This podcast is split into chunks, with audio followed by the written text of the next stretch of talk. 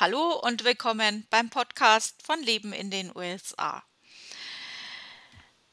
Heute ähm, geht es um die Europawahl und ob und wie man als Auslandsdeutscher oder Aus Auslandsdeutsche daran teilnehmen kann.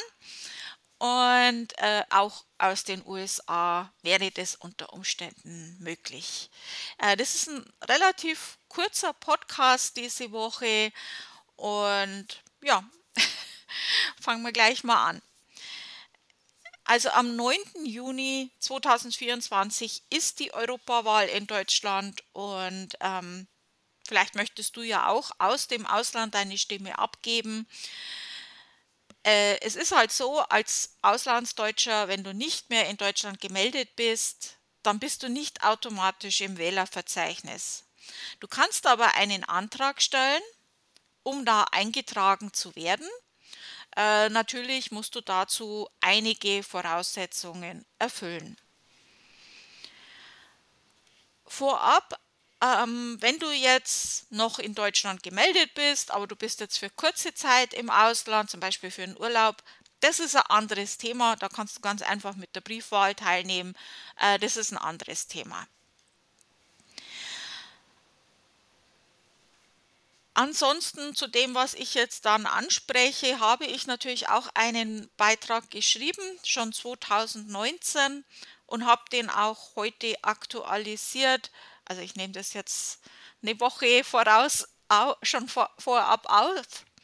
Und ich habe das aktualisiert für euch natürlich und habe euch auch in der Gruppe Leben in den USA auch schon informiert. Ähm, und in diesem Beitrag auf meinem Blog Leben in den USA werdet ihr auch die Links zu der offiziellen Seite finden. Äh, ich werde die, äh, die Internetadresse von der offiziellen Seite aber hier jetzt auch nochmal nennen. Also, wenn du also für diejenigen, die in der EU wohnen, möchte ich natürlich auch äh, das kurz erwähnen. Da ist es so, wenn du mindestens drei Monate in einem der EU-Mitgliedstaaten lebst, dann kannst du entweder in Deutschland oder in deinem jetzigen Wohnort wählen. Für diejenigen, die nicht mehr in den EU-Staaten wohnen, sondern zum Beispiel in den USA, ähm, da muss man nach der Vollendung des 14. Lebensjahres mindestens drei Monate ununterbrochen in der Bundesrepublik Deutschland gelebt haben. Und dieser Aufenthalt darf nicht länger als 25 Jahre zurückliegen. Ich meine, das macht schon irgendwo Sinn. Also wenn jetzt jemand mit, was weiß ich, sieben Jahren oder so äh, mit seinen Eltern in die USA zieht, und das ist vielleicht auch schon 30 Jahre her. Also ich glaube, diese Person wird nicht so den Bezug zu diesem Land haben und nicht, auch nicht so äh, informiert sein über das, was da jetzt gerade abgeht, äh, wie jemand, der jetzt vielleicht, wie ich vor zehn Jahren äh, mit über 40 ausgewandert ist. Ähm, da ist halt dann schon, also für mich äh, ich habe da schon noch meine Kontakte zu Deutschland. Es kann, kann ich jetzt falsch liegen. Es gibt immer die einen oder die anderen, aber irgendwo macht es schon Sinn. Es gibt schon auch eine Ausnahme, wenn man Vertrautheit mit den deutschen Verhältnissen hat, äh, wie man das jetzt dann beweist oder wie das jetzt genau äh, geregelt ist, das weiß ich jetzt nicht. Da solltet ihr bitte auf der offiziellen Seite schauen. Und wie gesagt, ich habe ja gesagt, ich sage euch die Adresse. Das wäre jetzt bundeswahlleiterin.de slash Europawahlen slash 2024. Ähm, das ist die offizielle Seite. Da werdet ihr alle Informationen finden und auch das PDF, also ein Link zu dem PDF mit dem Formular, ähm, mit dem ihr eben diese, diesen Antrag für die Eintragung ins Wahlverzeichnis für die Europawahl beantragen könnt. Und ähm, das ist also ein PDF, das könnt ihr euch dann herunterladen, ausdrucken und dorthin schicken. Und zwar schickt ihr das an die Gemeinde in Deutschland, wo du eben zuletzt gemeldet warst. Ähm, für Auslandsdeutsche, die jetzt nie drei Monate in Deutschland gelebt hatten, wäre jetzt dann das Bezirksamt Berlin Mitte zuständig.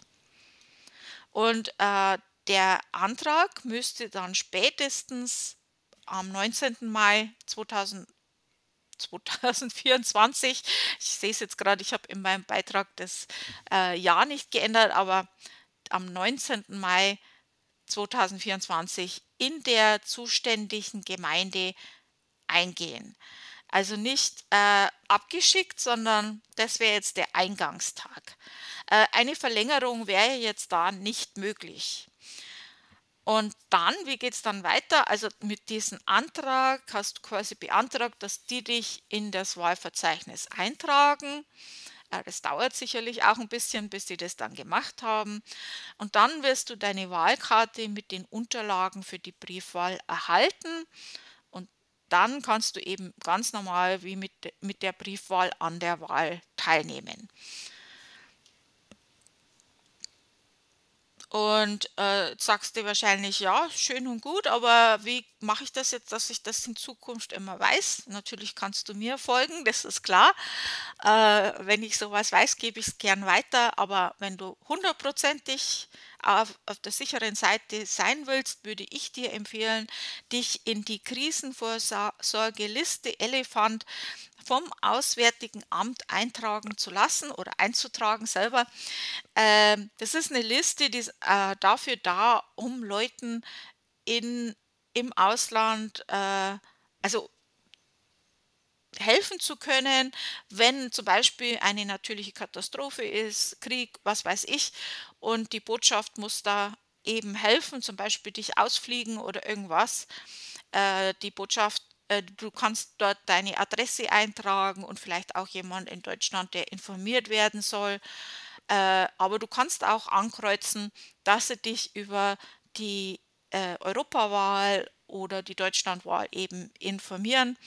Und so habe ich jetzt auch meine E-Mail bekommen, bin informiert worden und ich gebe die Informationen natürlich gern an euch weiter. Äh, ja, mehr habe ich dazu auch jetzt nicht zu sagen. das ist jetzt kein äh, so kompliziertes Thema. Ähm, äh, manche wissen es nicht, dass man auch aus dem Ausland wählen darf. Ähm, ich werde schon wählen, weil ich möchte ja auch irgendwann wieder zurück nach Europa und ich würde dann schon gern ein Europa vorfinden, das ich, in dem ich dann auch gerne lebe. ähm, wie ihr wählen sollt, das werde ich euch nicht sagen. Das müsst ihr dann selber entscheiden. Ähm, und ob, das müsst ihr auch selber entscheiden. ja, also das war es jetzt für diese Woche. Vielen Dank fürs Zuhören und wir hören uns dann nächste Woche wieder.